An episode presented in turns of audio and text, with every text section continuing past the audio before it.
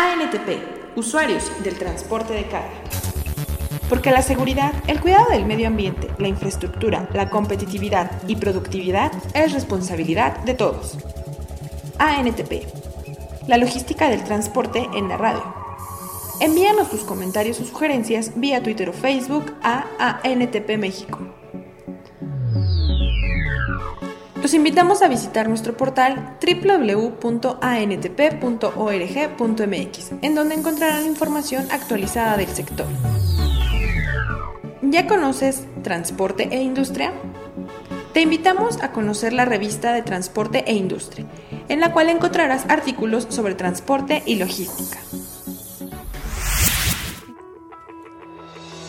Notas del día. Notas del día. Aerolíneas mexicanas con buenas cifras en carga. El periodo enero-octubre de 2017 significó un incremento de 2.29% en el tráfico de carga de las aerolíneas mexicanas, tras acumular un total de 247.274 toneladas, frente a las 241.721 toneladas del mismo lapso de 2016. En este tenor, de acuerdo con las estadísticas mensuales de la Dirección General de Aeronáutica Civil, el 63.25% del porcentaje acumulado se generó a través del Servicio Regular Internacional, en el cual las aerolíneas reportaron un manejo de 156.417 toneladas, lo que derivó en un crecimiento de 13.43% en comparación con las 137.893 toneladas del año pasado. Con información de T21. Invierte SCT más de 100 millones de pesos para el desarrollo del sureste del país. El gobierno federal, a través de la Secretaría de Comunicaciones y Transportes, SCT, apoya el desarrollo del sureste mexicano con una inversión de más de 100 mil millones de pesos en la presente administración, afirmó el titular de la Secretaría, Gerardo Ruiz Esparza. Entre los estados en donde se canalizan estos recursos están Quintana Roo, Yucatán, Oaxaca, Chiapas y Tabasco, con el objetivo de apoyar el desarrollo de esas regiones, enfatizó con información de la Secretaría de Comunicaciones y Transportes. Alertan efectos negativos en anteproyecto de reglamento de arrastre y salvamento. La Comisión Federal de Competencia Económica, COFESE, remitió a la Comisión Federal de Mejora Regulatoria, COFEMER, una opinión sobre el anteproyecto del reglamento de los servicios de arrastre, arrastre y salvamento y depósitos de vehículos auxiliares al autotransporte federal, en la que solicitó la revisión de algunas de sus disposiciones, pues podrían tener efectos negativos en el proceso de competencia y libre concurrencia de dicho mercado. Con información de transportes y turismo. Veracruz se declara al tope en operación de contenedores con un máximo histórico de un millón de TEU. El puerto de Veracruz dijo que superó por primera vez un millón de contenedores en el periodo enero-noviembre de 2017, al contabilizar 1.028.843 TEU, unidad equivalente a 20 pies. En el movimiento acumulado de carga de los primeros 11 meses del año, este recinto marítimo registró un total de 25.452.512 toneladas de carga en tránsito, lo que representa un incremento de 13.36% respecto al mismo periodo de 2016, cuando arribaron 1.905 embarcaciones. Con información de Infotransportes. Tipificar robo al autotransporte como delito federal a espera del DOF. La semana pasada, el Pleno del Senado de la República avaló con una votación de 97 a favor y 10 en contra las reformas enviadas por la Cámara de Diputados al Código Penal Federal y la Ley Orgánica del Poder Judicial en materia de delitos carreteros. El objetivo de estas modificaciones está orientado a considerar el robo al autotransporte y los vehículos empleados para ello como delito federal, situación que ahora, con el aval del Congreso, solo está pendiente de publicarse en el Diario Oficial de la Federación, por parte del Ejecutivo con información de T21.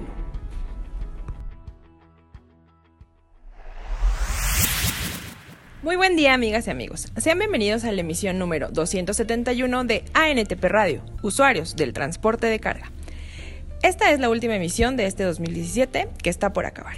Hoy es miércoles 27 de diciembre, soy Iris López y saludo con mucho gusto a mis compañeros de micrófono, Patricia Vizcaya. Hola, muy buenos días, gracias por acompañarnos en este cierre de año. Germán Paz. Hola, muy buenos días. Gustavo Chávez. Hola, ¿qué tal? Muy buenos días a todos. Y Elías Espínola. Hola, buenos días.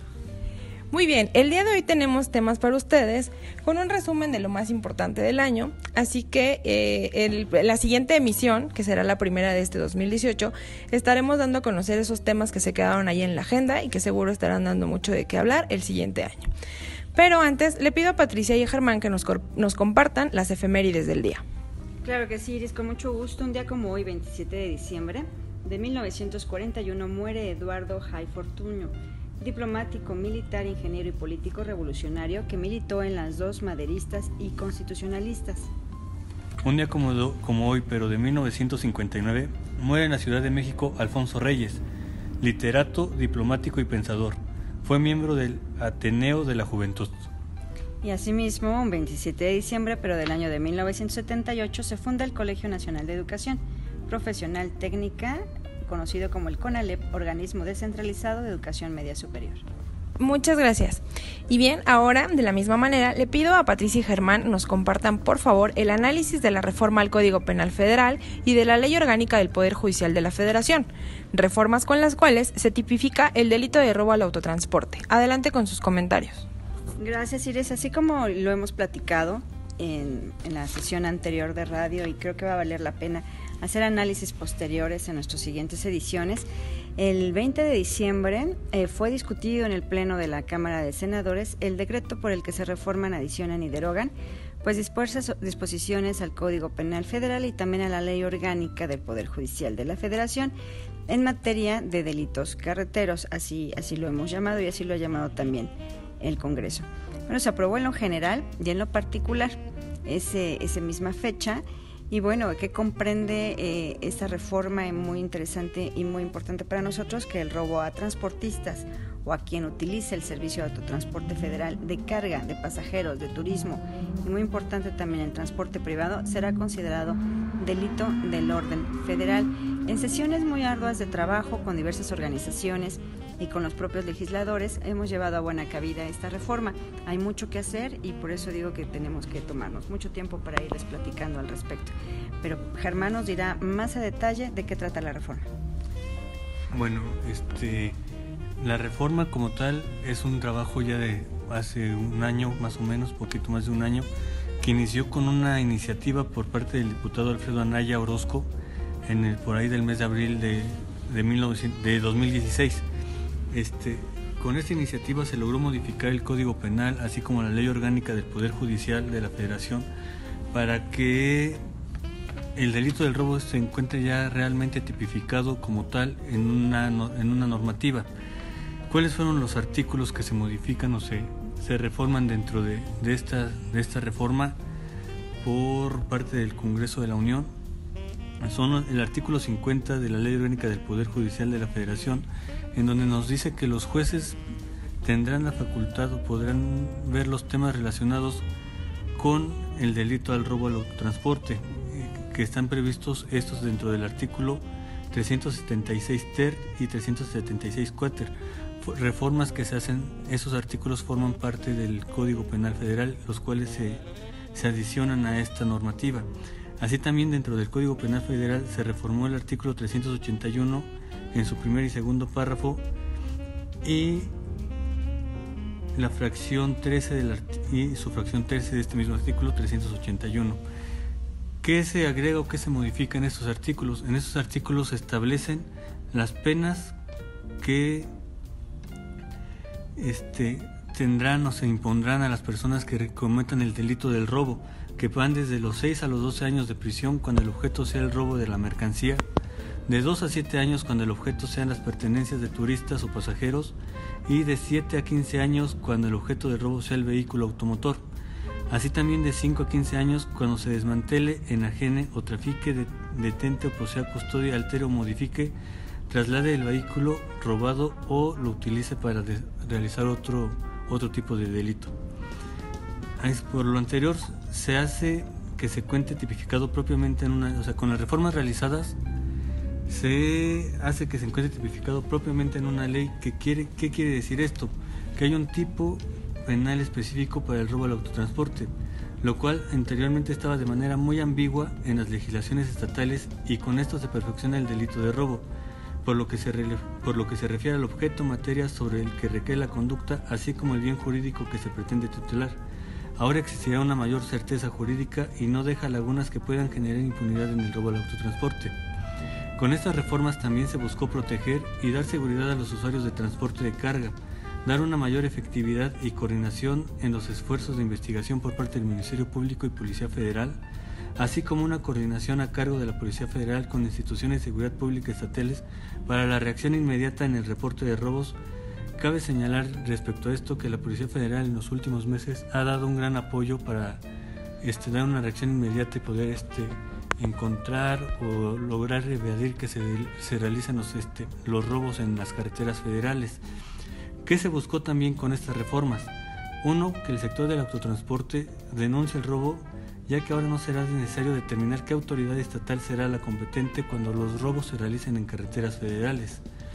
Que se dé un menor índice de impunidad, ya que si se realizan las denuncias, la autoridad tendrá elementos necesarios para realizar una investigación y así como dar una certeza jurídica y competencia federal a los órganos jurisdiccionales, así como al Ministerio Público Federal y a la Policía Federal. Y con todo esto pues se va a buscar inhibir el, delito con el establecimiento de penas para quienes cometen el robo al autotransporte. Es importante señalar esto de las penas, ¿por qué? Porque antes las penas eran muy débiles, eran muy bajas. Ahorita se trata de fortalecer este tipo de penas y a la larga Esperemos que se puedan reforzar un poco más para que así los delincuentes la piensen un poquito al momento de realizar los robos. Este, ¿Qué sigue? Actualmente ya la Cámara de Senadores aprobó el dictamen, así como ya lo comentó la iniciada Patricia, pero ahora falta que el Poder Ejecutivo analice y publique en el diario oficial de la Federación estas reformas, toda vez que si no se publican en el DOF, aunque ya estén las reformas y estén los dictámenes, no podrán ser aplicadas por los por los jueces. Así también se tiene que dar seguimiento y cumplimiento al establecido por parte de todas las autoridades, por parte de los usuarios del transporte, por los empresarios, por los las empresas autotransportistas, este, los ciudadanos que utilizamos las carreteras federales. Darle seguimiento a esta normatividad para qué? Para denunciar, para que los delitos no queden impunes y así se realicen estadísticas reales de cuántos este, robos eh, hay en el país en carreteras federales y estatales. Y por parte de los estados, pues tratar de homologar en los códigos penales de las entidades ese tipo de penas, implementarlas dentro de sus códigos penales para que cuando los delitos se realicen dentro de carreteras estatales o municipales no quede impune este delito. Así pues es un pequeño análisis de lo que nos trajo esta reforma y el siguiente año pues les daremos más noticias de cómo va, si ya se publicó en el diario oficial de la Federación, cuándo inicia la vigencia de estas reformas y pues qué, qué sigue para que se apliquen de forma correcta. Así es, es un importante es un importante logro de la industria, de nuestras cámaras amigas, de la Canacar de Canapat, de nosotros en conjunto. Yo, yo le mando un abrazo muy grande al equipo jurídico de estas dos organizaciones, de Canacar y de Canapat ya que junto con, nosotros eh, hicimos esto posible a sus presidentes que hicieron un trabajo de lo bien muy importante. Y como temas de agradecimiento por esta reforma a nuestro equipo eh, de las áreas jurídicas, de tanto de Canacar como de Canapat, eh, a Héctor Olimpia, a toda la Concamín y sobre todo a nuestros presidentes que hicieron mucha labor de lobbying. En Concamín en la Comisión de Enlace Legislativo, porque por supuesto su ayuda fue fundamental. Este, hicimos una gran labor y ahora hay que esperar que se publique para poderlo aplicar. Tenemos mucha tarea con los ministerios públicos, con la Policía Federal y la verdad es que estamos muy contentos que al capelo del orden federal estemos dentro de una de las estrategias de la industria abatiendo este grave delito que nos impacta eh, de forma eh, muy, muy grave. Así es. Eh, gracias Patricia Germán. Seguro este tema nos está dando mucho de, de qué hablar va a ser un tema que vamos a tener que estar atendiendo, particularmente con, contigo, con Germán, muy de cerca con las autoridades, también con nuestros socios para ver de qué manera les damos a conocer las acciones a seguir una vez que esté implementado ya, ya esta reforma cuáles son los datos más importantes que ellos tienen que conocer, si son víctima de algún delito, eh, si se tiene que levantar una denuncia, cómo se tiene que hacer todo el protocolo y pasos a seguir, con la finalidad de que se siga eh, disminuyendo los índices que actualmente presentamos en el tema de robo a, carreteras. Y bien, Por otro lado, Gustavo y Elías nos tienen la información más relevante de lo que pasó este año con las reformas al autotransporte en el tema de seguridad vial. Chicos, buenos días. Claro que sí, Iris. Y bueno, pues eh, teniendo en cuenta que este año se, tuvo, se estuvo trabajando eh, en los grupos de trabajo de la Secretaría de Comunicaciones y Transportes eh, y Medicina Preventiva, en el cual la, norma 087 que establece los tiempos de conducción y pausas para conductores de los servicios de autotransporte federal y la norma 012 de, de pesos y dimensiones. Y bueno, Elías nos va a platicar un poco de lo que eh, contiene la norma 087 y los puntos clave que debemos de, poner atención. Claro, uno de estos principales numerales de la NOM 087 dice que todo conductor debe realizar una pausa de 30 minutos cuando ha conducido hasta 5 horas continuas o bien esta pausa podrá distribuirse durante un lapso de 5 horas y media de acuerdo a las condiciones del viaje. En los periodos de pausa en ningún caso podrá ser acumulables. Durante todo el, tiempo de conducción, el conductor debe portar la bitácora de horas de servicio y exhibirá a la autoridad competente cuando ésta la sea requerida, la cual debe ser el uso personal e intransferible. El registro de los datos de la bitácora se realizará en formatos impresos o electrónicos. Los permisionarios pueden aprovechar los dispositivos electrónicos disponibles con el objeto de cumplir las disposiciones del presente ordenamiento, tales como el tacógrafo o aplicaciones electrónicas. El permisionero del transporte de pasaje y turismo está obligado a considerar el segundo conductor cuando el tiempo de viaje entre el punto de origen y el destino final exceda las 9 horas. En caso de no contar con un segundo conductor, debe apegarse a las horas máximas de servicio y periodos de descanso estipulados. Y eso sería todo de la NOM 087, bueno, sería de los puntos más importantes, más relevantes de esta norma. Bien, recuerdo que en esta norma eh, lo que les eh, preocupaba más a los transportistas, usuarios en carreteras, era en donde iban a, descansar sus operadores. Es por ello que se ha trabajado con Policía Federal y con nuestros asociados eh, para identificar esos lugares, eh, paraderos, eh, seguros. paraderos seguros, donde puedan descansar y puedan a lo mejor y tener esa pausa de, de media hora que menciona la norma. Sin embargo, pues estos paraderos pues están trabajando a lo largo de, este año que viene. Aquí ya se publiquen a lo mejor de manera oficial, no sé, eh, posiblemente, a ver, Iris tiene algo que decirnos. De hecho, en, el tema de paraderos seguros, este eh, Policía Federal a través de la, de la Gerencia Jurídica y Normatividad de aquí de la asociación nos compartió un documento en donde vienen paraderos seguros ya establecidos por región. Me parece que son cinco regiones que agrupan diferentes estados con los paraderos bien perfectamente ubicados. Eh, esta información para nuestros socios está disponible. La pueden solicitar al correo de la licenciada Patricia Vizcaya o de Germán Paz. Ya igual se envió una circular para que nosotros sepamos que la gente que está ocupando esta información realmente sea la gente interesada y no, no se haga un mal uso de esta. Estos paraderos vamos a estarlos eh, compartiendo constantemente con nuestros socios, con la gente que lo solicite, pero ya hay un listado disponible que lo tenemos en nuestra página. Perfecto, Iris. Entonces ya este, podemos compartir eh, esos eh, paraderos. Ya se pondrán en contacto con la licenciada Patricia y con el licenciado Germán para que les compartan esa información. sobre la norma 012 de pesos y dimensiones, eh, también se trabajó este año para, sobre todo, recuerdo que eh, algunas modificaciones muy importantes para el doble remolque. Eh, en el numeral se, cambió, por ejemplo, en el numeral 61211, van a necesitar una autorización expresa para poder circular como con un vehículo doblemente articulado. Sin embargo, esta autorización expresa todavía la autoridad no, la tiene definida cómo será otorgada. Eh, se menciona que son 30 días eh, naturales después de su publicación en el diario oficial, eh, de la entrada en vigor de la norma, que son 60 días de la entrada en vigor. Entonces serían 90 días que tienen para poder adecuar estos tipos de vehículos con las condiciones que nos menciona. Además, para poder circular con doblemente articulado, deben de cumplir con algunos dispositivos de seguridad, que son algún regulador de velocidad, sistema de, de, freno, sistema de posicionamiento global y suspensión neumática. Esos son los que mencionó Elías. Y bueno, la reducción de velocidad va a ser limitada a 80 kilómetros por hora. Eh, deben de tener la circulación en el, carril de extrema derecha.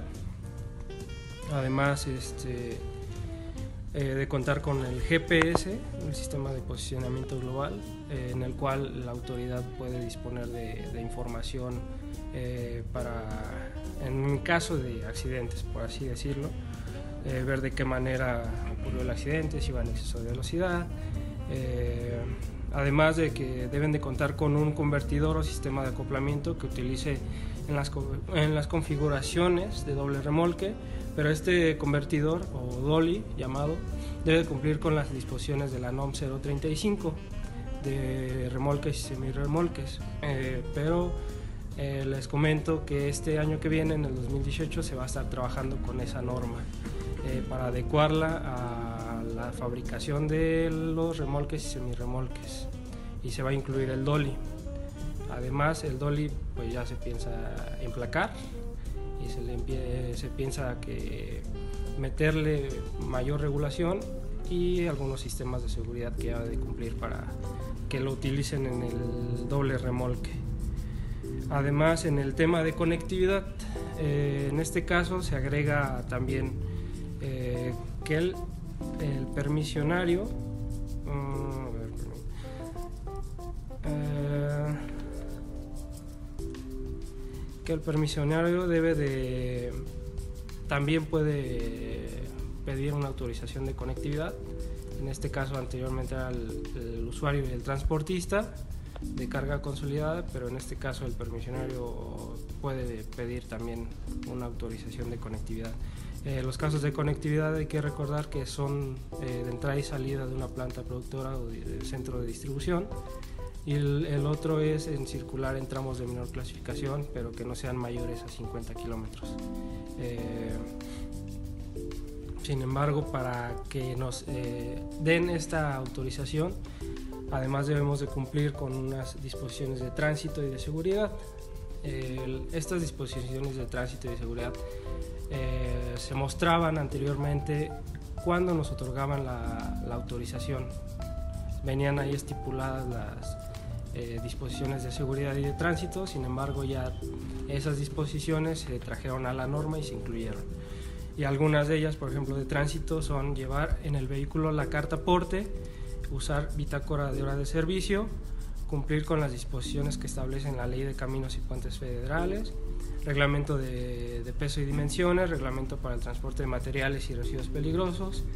Eh, para el caso de tractocamiones semi-remolque y tractocamión doblemente articulado, eh, deberán observar que otros usuarios del camino circulen con seguridad, además de hacer alto, alto total en un espacio apropiado para permitir el tránsito de otros vehículos, además de evitar accidentes. Eh, ocasionando por derrapes o deslizamiento lateral del vehículo con carga y preservar la seguridad de los usuarios. En las cuestiones de seguridad eh, se incluye una tabla eh, la cual nos indica la velocidad máxima que debemos de circular por tipo de vehículo y configuración. Eh, por ejemplo, en el caso de un camión sencillo, tenemos en una carretera tipo B vamos a poder circular a 70 km por hora. En un camión articulado eh, vamos a tener que circular a 60 km por hora y con una configuración eh, de doblemente articulado en un camino tipo B tenemos que ir a 50 km por hora. Eh, además de mantener las luces encendidas, debemos de circular con un mínimo de 500 metros de separación con respecto a otros vehículos. no se podrá circular en convoy con otros vehículos que circulen al amparo de la autorización.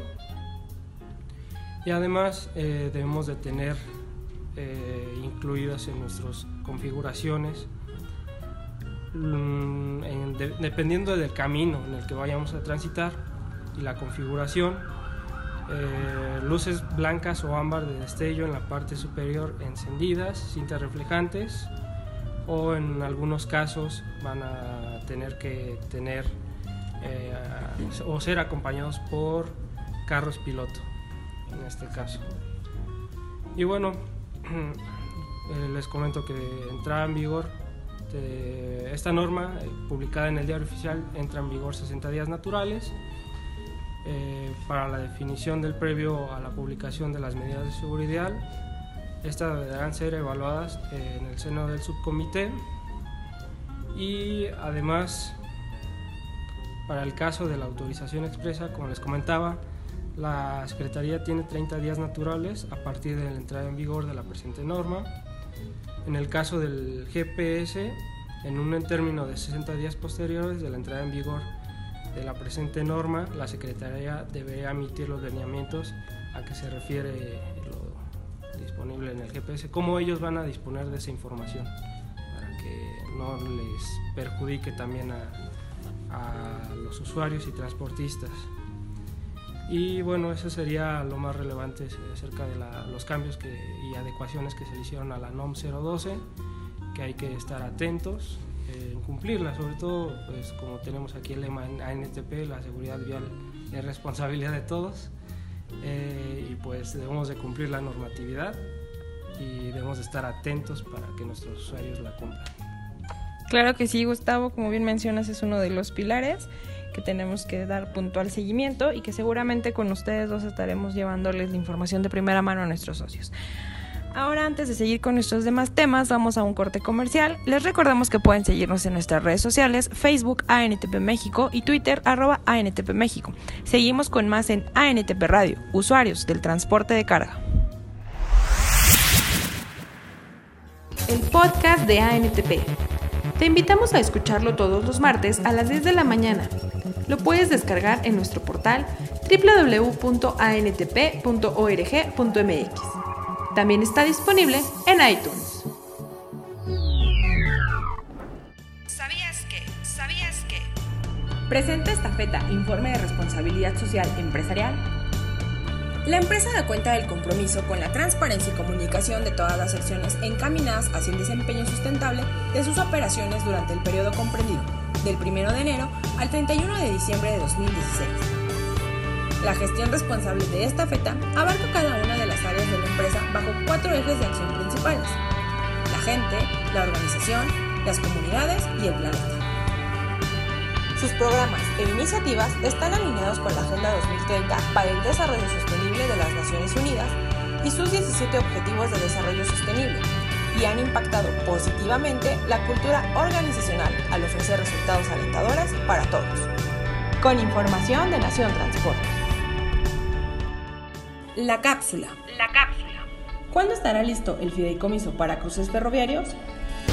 El fideicomiso para el Fondo Nacional de Seguridad para Cruces Viales Ferroviarios está en su última etapa de constitución, por lo que, para que sea una realidad, solo falta la firma del subsecretario de egresos de la Secretaría de Hacienda y Crédito Público, lo cual se prevé pase antes de finalizar el año. Lo anterior, de acuerdo con lo comentado por Benjamín Alemán Castilla, titular de la Agencia Reguladora del Transporte Ferroviario. Destacando que además ya lo firmó la subsecretaria de Transportes de la Secretaría de Comunicaciones y Transportes y él como titular de la agencia.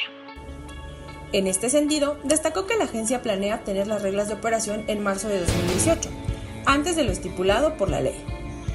Asimismo, el funcionario destacó que cuando este fondo comience a operar, será necesaria la participación de municipios, estados, concesionarios y usuarios del transporte ferroviario para comenzar a trabajar en las zonas donde se detecte mayor necesidad.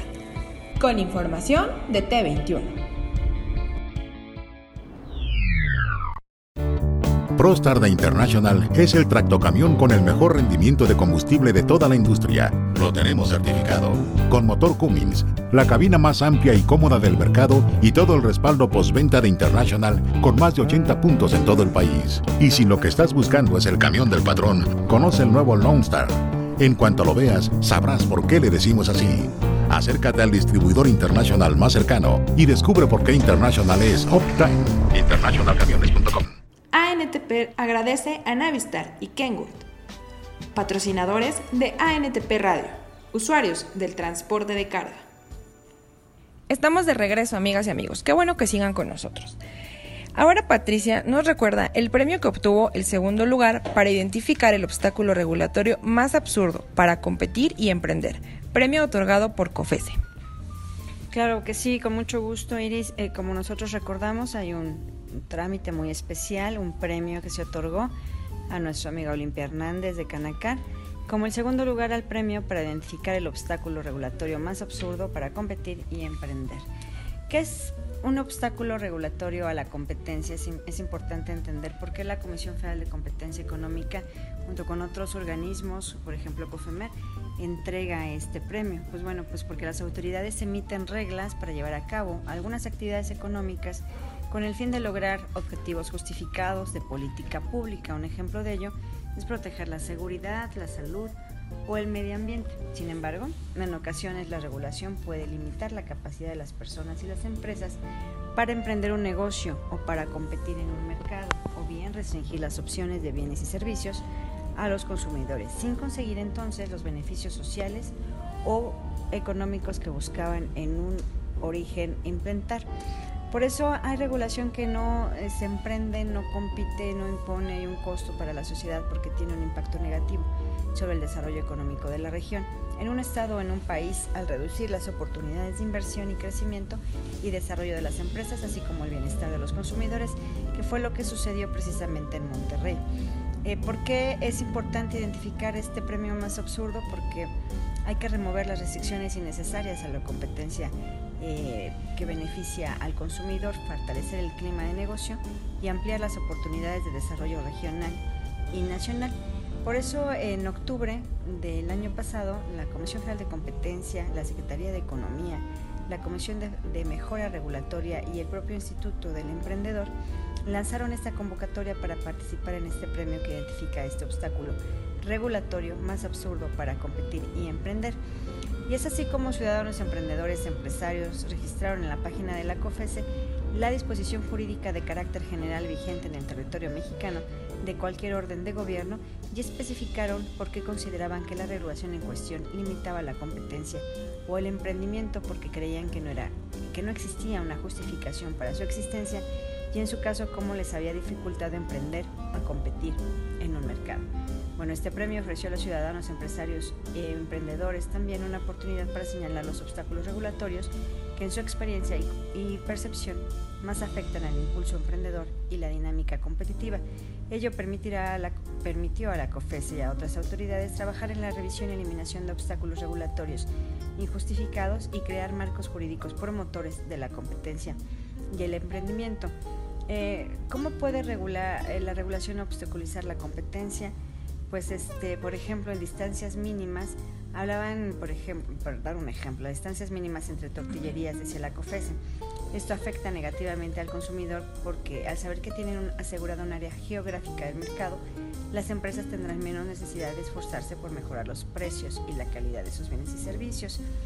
Por ejemplo, los permisos que limitan la prestación del servicio de grúas a una zona Dice, las reglas que otorgan permisos o autorizaciones por proveer un servicio en una zona determinada favorecen la segmentación del mercado entre competidores, es decir, generan incentivos para que cada proveedor se concentre en una zona sin ejercer competencia en otras, reduciendo eh, los incentivos para ofrecer mejores servicios y precios.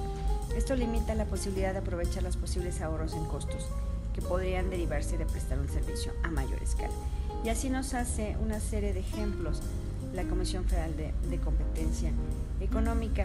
Eh, recordemos también la regulación que tuvimos al transporte de carga en Sinaloa y que también en el 2015 la COFESE dio inicio a este, una investigación en el mercado del transporte público de carga y encontró que las limitantes de la competencia en esa actividad estaban relacionadas con una serie de obstáculos regulatorios de conformidad con el artículo de tránsito y que también estaban suscritos 18 municipios en Sinaloa y que ponían requisitos y no podían obtener estos para cargar bienes y mercancías dentro del territorio estatal. Por eso que los solicitantes enfrentaban diversos obstáculos normativos. La ley establecía criterios de preferencia a uniones, alianzas, sindicatos, sociedades cooperativas sin tomar en cuenta la calidad precios o preferencia de los usuarios. Lo anterior pues desincentivaba la participación de nuevos proveedores en el mercado. Todo ello fue importantemente comentado por la COFESE para que el gobierno del estado de Sinaloa eliminara este marco regulatorio, ya que en los 18 municipios en un solo concesionario controlaba más del 60% de los permisos, por ejemplo, para el transporte de productos agrícolas. Y bueno, la, fue muy interesante la numeralia de la convocatoria porque vimos que el 47% de los trámites que se inscribieron en la COFESE se referían a la regulación federal, un 26% al estatal y un 27% al municipal, por ejemplo. Y de conformidad con los instrumentos jurídicos registrados, el 10% fue de normatividad institucional, 21% reglamentos, 39% de leyes y un 30% al final de otros. En lo que se refiere al sector, del 100% se registraron un 13% en transporte. Muy, muy interesante lo que la Comisión Federal de Competencia nos señaló.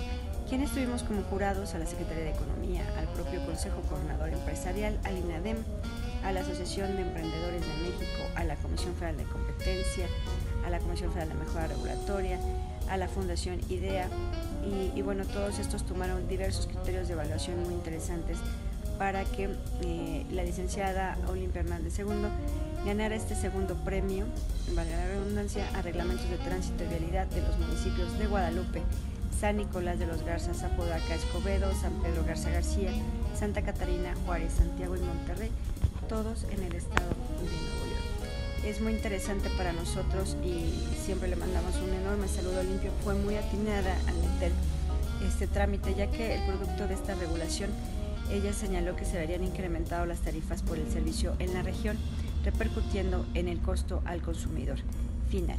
Eh, están sujetas al tránsito del transporte de carga, así como la carga y descarga de la mercancía, a la obtención de un permiso por cada uno de los municipios en los que se quiera prestar el servicio. Es decir, los permisos tienen que renovarse cada 30 días y su trámite tiene un costo. Además, los requisitos para su otorgamiento son poco claros.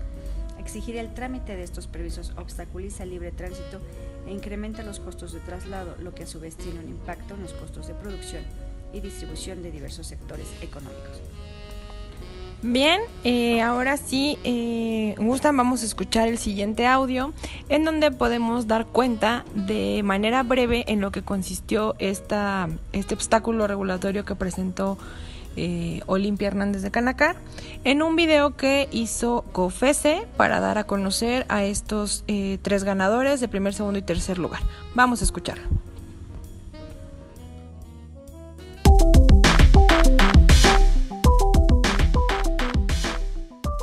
Está su mercancía, pero le tengo que cobrar más por el transporte. Se pasa, le voy a tener que subir el precio a mis consumidores. Es que cada mes tengo que pagar un permiso de transporte de carga por cada municipio que cruzo. Pero todos esos municipios están en la zona metropolitana de Monterrey. ¡Qué absurdo! La COFESE premió a quienes ayudaron a identificar los obstáculos regulatorios más absurdos que hacen más difícil tu actividad empresarial, como este, que ganó segundo lugar. Conoce los resultados en cofese.mx, Comisión Federal de Competencia Económica, COFESE. Ok, pues ahí está este segundo lugar que obtuvo el, premio al obstáculo regulatorio más absurdo. Le daremos seguimiento porque seguro se, este tema del cobro de permisos seguirá dando mucho de qué hablar el siguiente año. Y antes de despedir esta última emisión de este 2017, eh, mis compañeros Germán y Elías tienen información importante sobre los operativos de temporadas vacacionales. Así es que si nos puedes comentar, por favor, Germán, el operativo invierno 2017 que puso en marcha Policía Federal. Con mucho gusto. Con motivo del periodo vacacional de invierno 2017 y con el fin de salvaguardar la integridad y los bienes de las personas mediante acciones de seguridad, inspección, vigilancia y auxilio en todo el país, la Comisión Nacional de Seguridad, a través de la Policía Federal, se suma al operativo implementado por el Gobierno de la República.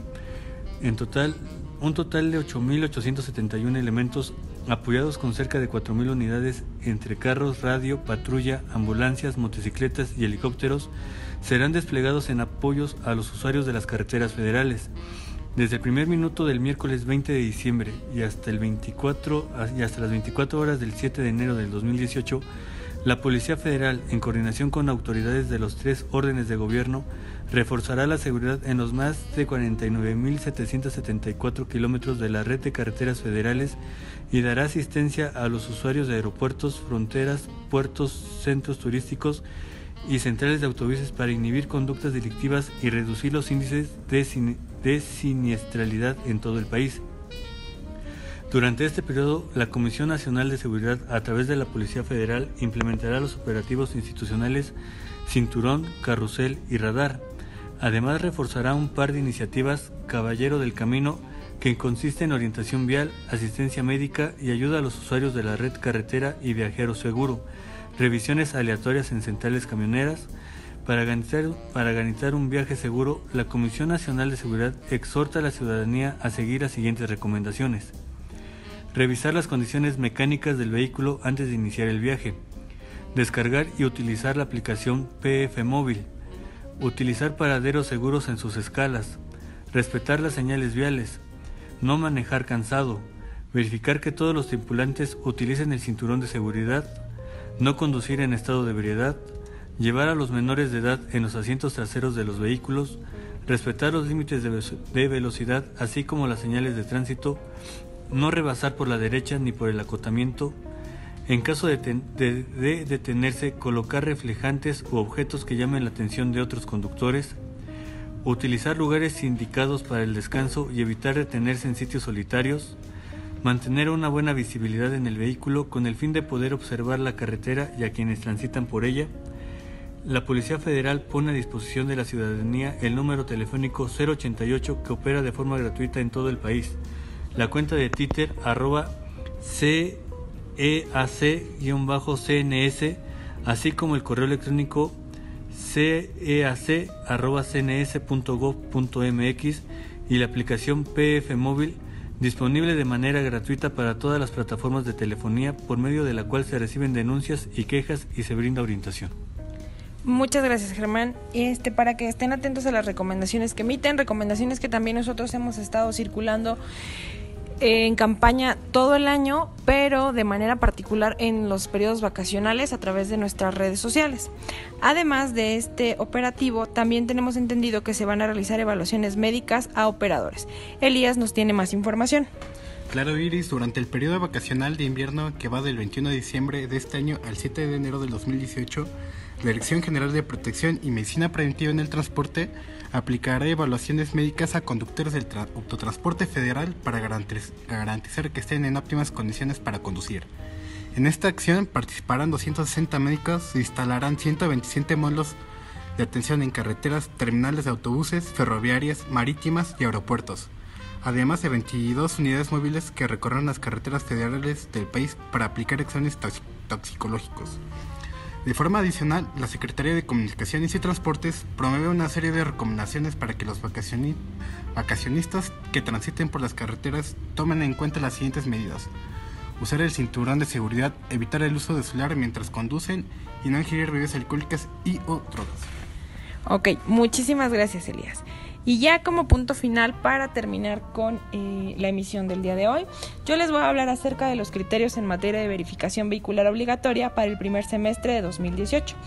Como recordarán y les dijimos en la emisión pasada, el pasado 18 de diciembre de 2017 fue publicada en la Gaceta Oficial de la Ciudad de México el aviso que establece que durante el primer semestre de 2018 se extiende la vigencia de los hologramas 0, 1 o 2 del segundo semestre de 2017, así como los hologramas tipo doble cero que vencen durante el primer semestre de 2018. Por lo tanto, los propietarios deberán presentarse a verificar nuevamente a partir de julio del 2018, de acuerdo con el siguiente calendario. Para el engomado color amarillo, en terminación 5 o 6, deben presentarse en julio y agosto. Para el engomado color rosa, terminación 7 u 8, en agosto y septiembre. Para el engomado rojo, terminación 3 o 4 en septiembre y octubre, para el engomado verde, terminación 1 o 2 en octubre y noviembre, y para el engomado azul en terminación 9 o 0, noviembre y diciembre. La extensión de la vigencia se debe a que durante el primer semestre de 2018 concluirá la instalación y puesta en marcha de 55 centros de verificación vehicular de la Ciudad de México. Estos verificentros contarán con un nuevo equipo para la medición de emisiones contaminantes y partículas ultrafinas, dinamómetros y equipo para realizar pruebas físico-mecánicas. En cuanto al programa Hoy no circula, se mantiene con las mismas restricciones que conocemos. Los vehículos con holograma o constancia provisional doble cero o cero circulan todos los días. Los vehículos con holograma o constancia provisional 1 o 2 deberán respetar las restricciones de circulación de acuerdo con eh, el calendario que se ha dado a conocer. Eh, la aplicación de este aviso es para estados de México, Hidalgo, Morelos, Querétaro, Puebla, Tlaxcala, Guanajuato y Michoacán. Ellos reconocerán en todo momento la prórroga de la vigencia de los hologramas 0, 1 o 2 otorgados durante el segundo semestre de 2017, así como los hologramas doble cero que vencen durante el primer semestre de 2018. También van a reconocer en todo momento las constancias provisionales de verificación vehicular otorgadas por el Gobierno de la Ciudad de México. La extensión de la vigencia de los hologramas de verificación del segundo semestre de 2017 es importante resaltar que únicamente aplica a los vehículos con placas de la Ciudad de México. Los automotores emplacados en otras entidades con programas de verificación vehicular obligatorio, como el Estado de México, Hidalgo, Morelos, Querétaro, Puebla, Tlaxcala, Guanajuato y Michoacán, deberán portar el holograma vigente otorgado a través del programa de verificación de su entidad. De esta manera, a partir del 2 de enero, los propietarios o poseedores de vehículos que no cuenten con el holograma de verificación del segundo semestre 2017 deberán registrarse en el portal http diagonal diagonal verificentros.cedema.cdmx.gov.mx. De este modo podrán obtener de forma gratuita la constancia provisional de verificación vehicular la cual deberán portar en todo momento en su vehículo para circular de acuerdo con las restricciones que se indique en el documento. Este, eh, este aviso perdón, eh, fue publicado el pasado 18 de diciembre y la vigencia será del 1 de enero del 30 ah, del, 1 de enero, perdón, de 2018 al 30 de junio de 2018 puede ser consultado en la Gaceta Oficial de la Ciudad de México o en la página de, la Secretaría de Medio Ambiente de la Ciudad de México, www.cedema.cdmx.gov.mx. Y bien, queridos radioescuchas, con esta información es como llegamos al final de nuestra emisión. Antes de despedir la emisión, quiero agradecer que nos hayan escuchado a lo largo de este año. Gracias por sus comentarios y sugerencias para poder reforzar cada emisión, los contenidos y el objetivo, que es mantener informados a los usuarios del transporte de carga y empresas con flota propia sobre los temas más relevantes del sector. A nombre de la mesa directiva de NTP y personas que colaboramos aquí, les deseamos un excelente año nuevo, que sea un año lleno de mucha salud, trabajo, nuevos retos y aprendizaje. Agradezco también a mis compañeros de micrófono, Patricia Vizcaya, Muchísimas gracias Iris, nos vemos en la siguiente edición estrenando año y estrenando agenda de trabajo. Muchas gracias a todo el auditorio por este 2017. Germán Paz. Muchas gracias, que tengan excelentes fiestas decembrinas y un excelente inicio de año. Gustavo Chávez. Muchas gracias por escucharnos a lo largo de este año y que el próximo año 2018 sea, tengan mucho éxito. Saludos.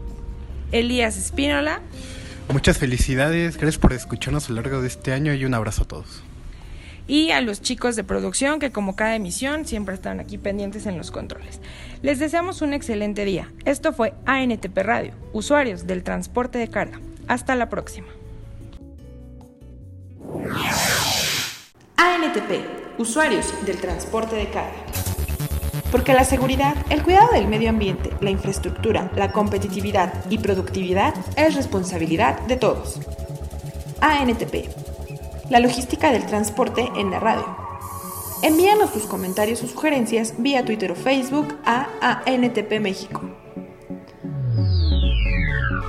Los invitamos a visitar nuestro portal www.antp.org.mx, en donde encontrarán información actualizada del sector.